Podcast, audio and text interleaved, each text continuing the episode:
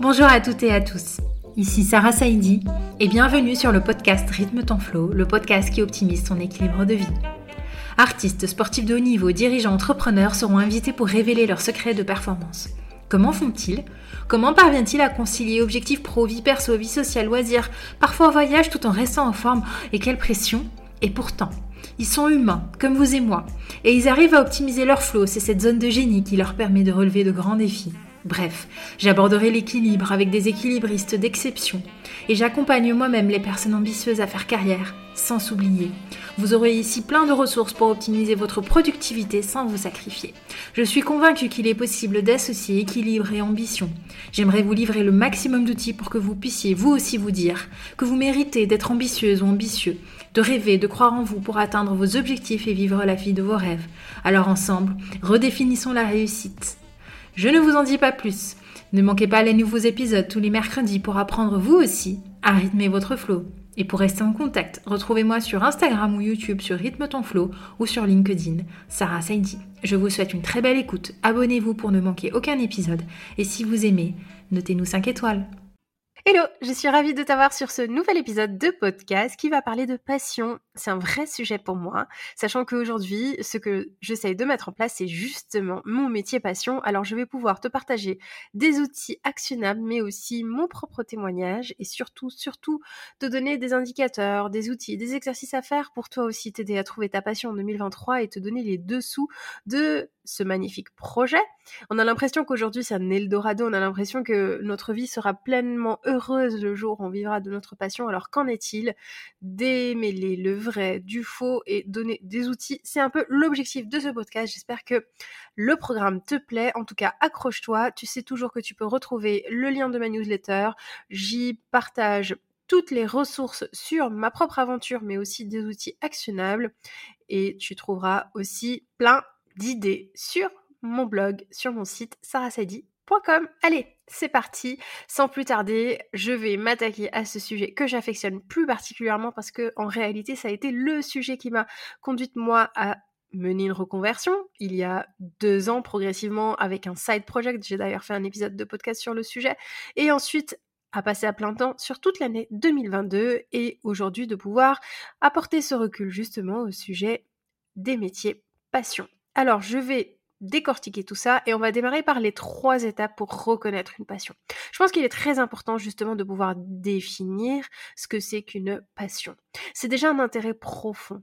Mais à la différence d'un loisir, une passion comprend un engagement émotionnel fort. Un métier passionnant, c'est en général un métier qui est lié avec les valeurs, les centres d'intérêt et puis les talents aussi.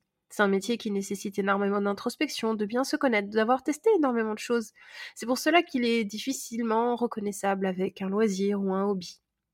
La différence, c'est que justement, on peut percevoir une certaine satisfaction d'un métier passion, de la joie, de l'épanouissement, tant sur un niveau professionnel, mais aussi personnel. Et à la différence d'un métier qui ne nous passionne pas du tout, on a énormément d'énergie à justement pouvoir évoluer dans un métier qui nous passionne, qui nous intéresse sincèrement. Parce que la motivation derrière est intrinsèque, contrairement aux motivations extrinsèques. Les motivations extrinsèques, ça va être le prestige, le statut, le salaire, tout ce qui peut motiver un employé qui justement pratique un métier qui n'est pas forcément en lien avec sa passion. Alors que quand on pratique un métier qui est motivé par l'amour réel de l'activité, effectivement on est prêt à surmonter des obstacles, des défis, continuer à poursuivre cette passion, alors là même que parfois il peut y avoir des défis redoutables et des obstacles qui nous empêchent d'être pleinement épanouis. C'est donc une question complexe, c'est une question de choix et c'est une question aussi de réelle motivation. On connaît les passions à travers différents métiers. Souvent, ce sont des métiers euh, qui font partie de domaines créatifs tels que la musique, l'art, la couture, l'écriture. Mais on trouve aussi des médecins passionnés, des passionnés de technologie, des passionnés de réseaux sociaux, d'éducation. Donc en réalité, un mythe existe autour des métiers passion, autour de l'artistique, parce qu'on a l'impression que les artistes ont du mal à vivre de leur art, et donc c'est un peu le mythe de l'artiste maudit qui adore ce qu'il fait, sa passion, mais qui en réalité a du mal à en vivre. Mais la passion peut s'exercer partout. Alors du coup, comment on arrive à reconnaître justement les loisirs qui sont faits pour se détendre, avec un métier passion ou une passion qui peut mener à un métier. Je vais citer un exemple. Par exemple, jouer de la guitare, ça peut être un loisir pour certaines personnes, alors que pour d'autres, c'est justement leur métier passion. Et la différence, c'est que on peut jouer de la guitare pour se divertir, pour se détendre, mais sans l'obligation d'en faire carrière. Alors qu'un métier passion, ça va être un métier qui va permettre justement de travailler dans un domaine qui correspond à ce centre d'intérêt. Et puis, ce centre d'intérêt doit aussi être aligné avec les talents. Et enfin, pouvoir aussi gagner sa vie. Donc énormément de choses qui se recroisent ici. il y a d'ailleurs un outil euh, qui est excellent à ce sujet, c'est l'ikigai, qui permet de bien se connaître, d'introspecter, et puis de recroiser les différents domaines, nos compétences, notre contribution au monde, ce que le monde attend de nous.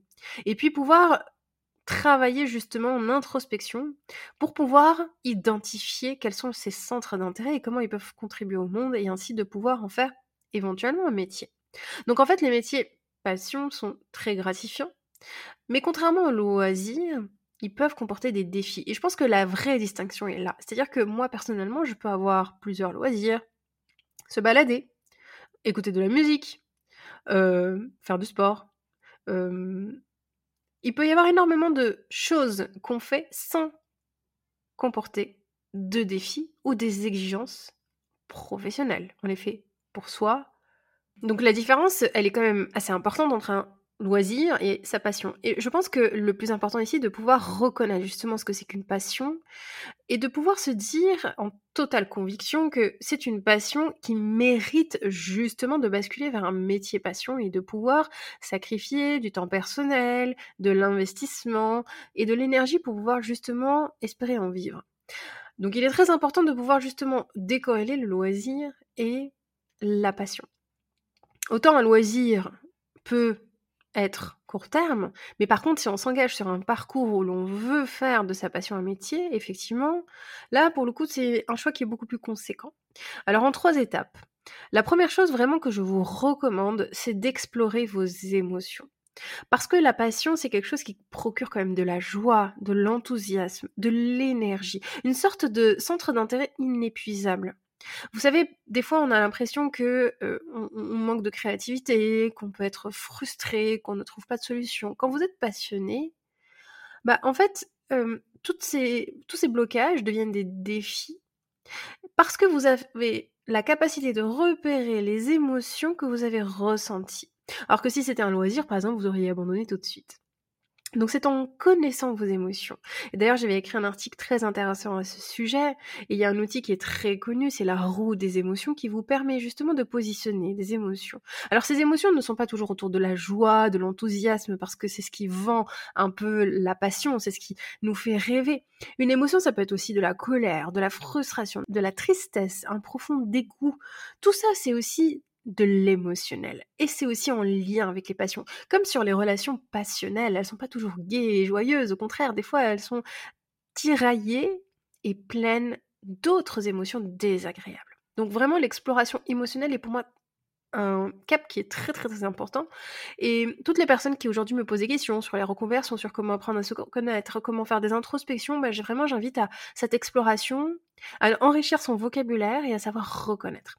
Et pour cela d'ailleurs les ateliers sont un outil qui est génial parce qu'on apprend à se reconnecter tellement à soi-même, à son corps, à tous les paramètres qui nous indiquent des informations à l'intérieur de notre corps qu'on arrive en réalité à décortiquer ce que l'on ressent. Donc je vous invite vraiment à pouvoir explorer vos émotions. La deuxième étape, pour reconnaître si c'est une passion ou un loisir, c'est d'identifier votre motivation. En général, ce qui vous motive est souvent lié à votre passion. C'est-à-dire que votre passion peut émaner de votre motivation. Il est très important que cette motivation, je le disais tout à l'heure, soit intrinsèque, qu'elle émane de vous. C'est-à-dire que, en fait, s'il fait moche à l'extérieur ou s'il fait beau, ça ne doit pas vous dissuader. Ça peut impacter votre humeur, très certainement. Moi-même aujourd'hui, quand il fait beau, je me sens de meilleure humeur, je me sens beaucoup plus gaie, mais ça n'altère pas ma motivation qui est liée à ma passion. Donc si vous êtes motivé par le désir de changer le monde, d'aider les autres, ce genre de motivation qui va au-delà, qui va vers quelque chose, vous pouvez trouver votre passion en explorant justement ces choses qui vous motivent, qui vous permettent de réaliser, de mettre en place vos motivations. Vous avez différentes euh, motivations.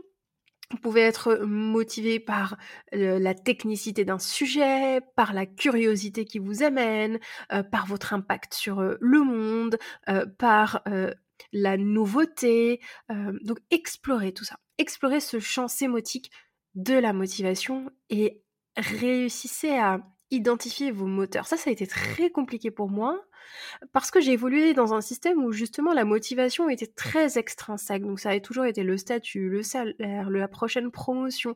Et donc j'avais énormément de, de mal, j'avais beaucoup de difficultés à être connectée à ce qui me motive moi réellement.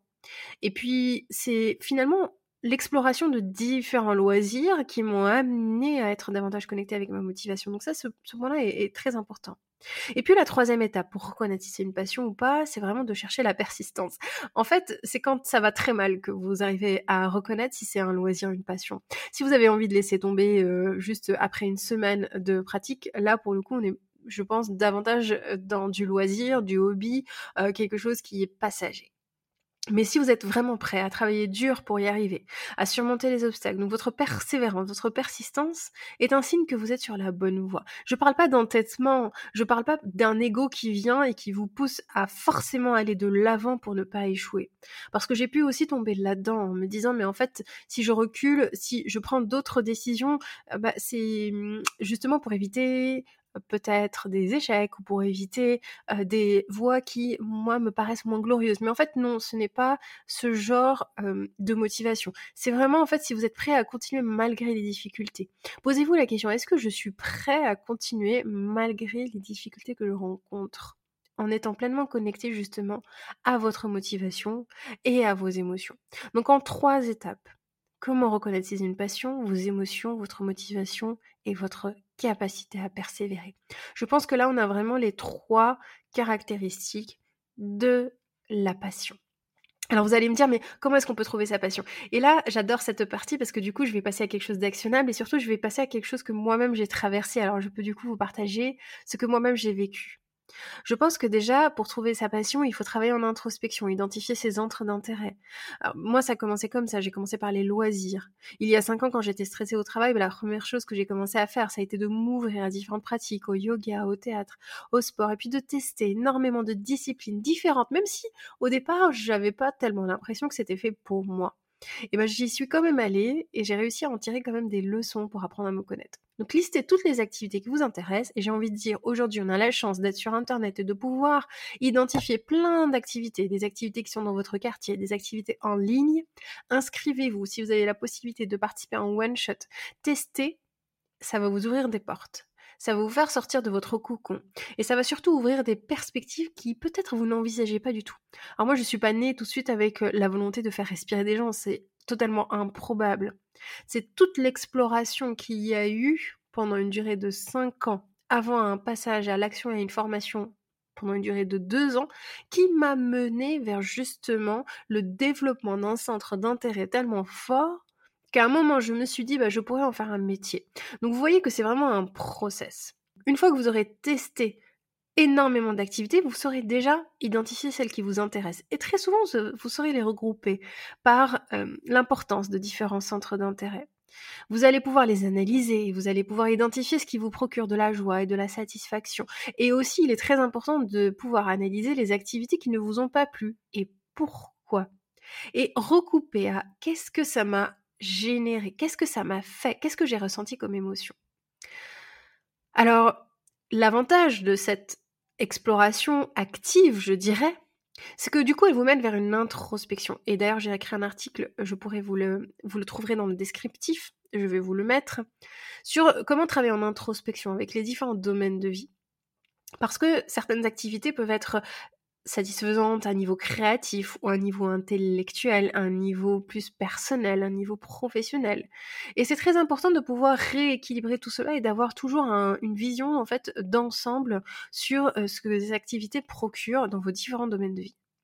Alors pour cela, j'ai du coup un deuxième outil qui est vraiment euh, la découverte, la rencontre pour tenter de nouvelles expériences et sortir de sa zone de confort. Alors aujourd'hui, le sortir de sa zone de confort est totalement galvaudé. Hein. Ça veut pas dire vous mettre en difficulté, ça veut pas dire non plus aller chercher les ambitions de quelqu'un d'autre. Ça veut vraiment dire sincèrement, à partir des loisirs et des activités que vous avez effectuées, retenir ce que vous avez envie de retenir et continuer à explorer, travailler tout le champ sémantique autour des activités que vous avez trouvées, tester des métiers, aller à la rencontre des gens. Je me je n'ai même pas compté le nombre de rencontres, d'interventions, de présentations auxquelles j'ai assisté, mais totalement inconsciemment au départ. Donc si vous êtes attiré par un domaine, par une discipline, allez à la rencontre des gens et écoutez leurs histoires, comme ce que vous êtes en train de faire là justement ici. Bah, peut-être qu'aujourd'hui on a un décalage en termes de processeur, alors je partage de manière transparente mon parcours, ce que j'ai pu traverser, mes propres apprentissages, mais je sais que je peux aider à travers ces partages. Et aujourd'hui, justement, les réseaux sociaux nous aident à pouvoir faire de la construction en public, à pouvoir partager son parcours en public. Et c'est ce qui nous permet aussi de pouvoir renvoyer l'ascenseur à des personnes qui sont encore sur le chemin. Donc, multipliez l'action que vous êtes en train de faire exactement à ce moment où vous écoutez cet épisode. Puis enfin, le dernier outil, c'est de pouvoir justement vous évaluer. Identifier vos talents, vos compétences. Personnellement, je n'ai pas fait de bilan de compétences, mais je, c'est juste que j'étais tellement obnubilée par cette question de loisir, tester énormément de choses, que je ne voulais pas poser de bilan sur mes compétences.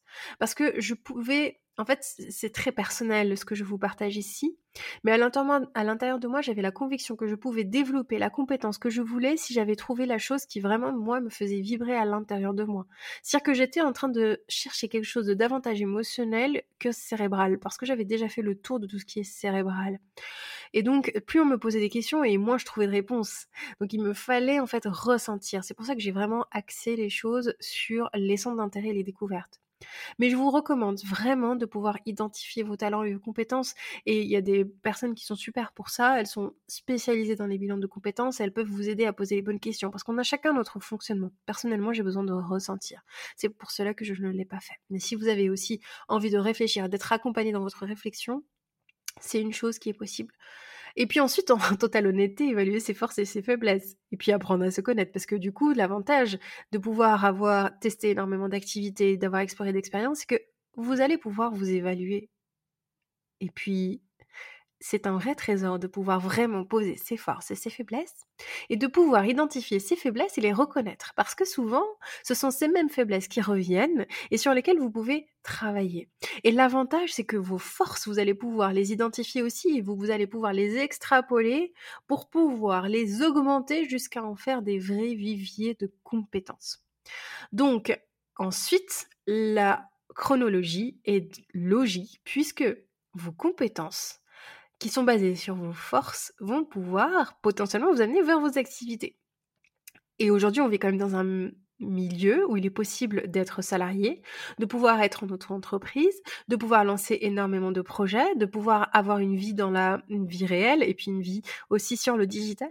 Et donc, c'est très intéressant de pouvoir se dire qu'on peut extrapoler nos forces pour en faire des compétences et quand même en faire une activité. Donc, je pense que cette question du métier passion n'a jamais été aussi réelle et aussi présente. Alors du coup, ce qui m'amène justement à la dernière partie, c'est comment on passe à l'action et comment on fait justement de sa passion un métier. Alors cette question pour moi, elle est très importante et c'est surtout la question de différents coachs business. Donc je ne rentrerai pas dans euh, du déploiement de programmes business ici, mais surtout, je pense donner mon éclairage à travers mes apprentissages et surtout à travers mon regard, qui, euh, mon regard pardon, qui est quand même très sensibilisé à la question de l'entrepreneuriat et à la question de pouvoir vivre de sa passion. Je pense qu'il est très important de pouvoir maturer la question dans le temps. Et pour une grande impatiente que je suis, je peux euh, justement parler d'expérience ici parce que la meilleure, et je reviens dessus, décision que j'ai pu prendre en 2021, ça a été de lancer un projet à côté de mon salariat. C'est ce qui m'a permis d'être en introspection active, d'être dans l'action et d'être sur le terrain à la fois alors, j'ai pris cher. j'ai vécu des journées atrocement intenses. J'ai vécu sur deux mondes totalement opposés.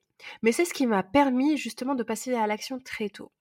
Donc, si vous arrivez à justement avoir cette configuration, je vous encourage à la tester.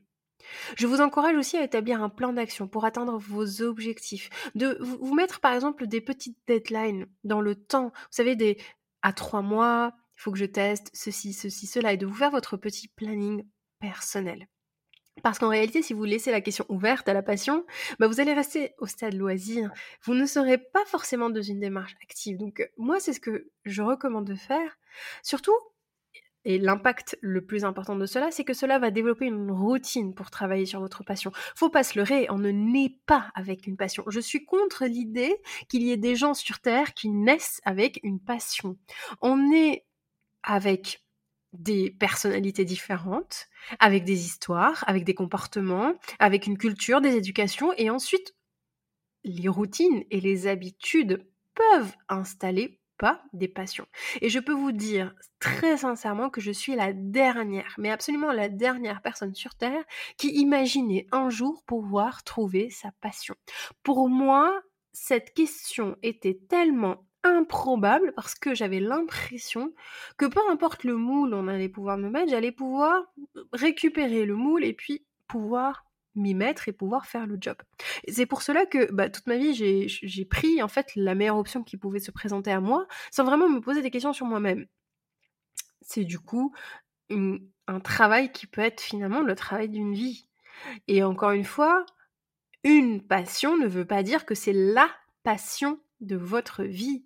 Vous pouvez avoir 4, 5, 6, une infinité de passions et décider d'en vivre ou pas. Donc vraiment, en fait, euh, décorrélez, restructurez et posez-vous les bonnes questions par rapport à cette question. Et surtout, dédramatiser la chose. Et je vais finir avec ça. Parce qu'il y a des dessous qu'on ne partage pas forcément sur les métiers passion. Aujourd'hui, on est dans une ère où on invite énormément de personnes à démissionner, à quitter les boss toxiques, les ambiances toxiques. Euh, ce mot toxique, je le vois partout. On a l'impression qu'en fait, on veut sauver le monde en faisant des gens qui vont vivre de leur passion. Mais la réalité est beaucoup plus nuancée parce que déjà, pour pouvoir vivre de sa passion nécessite du temps, nécessite du recul, nécessite d'être un entrepreneur, nécessite des compétences autres que les compétences liées directement à la passion. La passion seule nous remet dans le même schéma que les artistes maudits qui justement sont obnubilés par leur passion, peu importe le tarif qu'ils payent en termes de développement d'entreprise. Donc, démythifier et démystifier la question de la passion est pour moi une chose qui est essentielle. Surtout que, dites-vous bien, qu'une relation passionnelle avec son métier, c'est un impact direct sur l'équilibre de vie. Parce que le professionnel empiète sur le personnel qui empiète sur l'émotionnel. Et les trois ensemble peuvent faire une bombe assez explosive, et c'est pour cela que le podcast se nomme justement le podcast de l'équilibre, parce que tout se confond et qu'il est très difficile de pouvoir trouver un équilibre pro-perso sur un métier passion.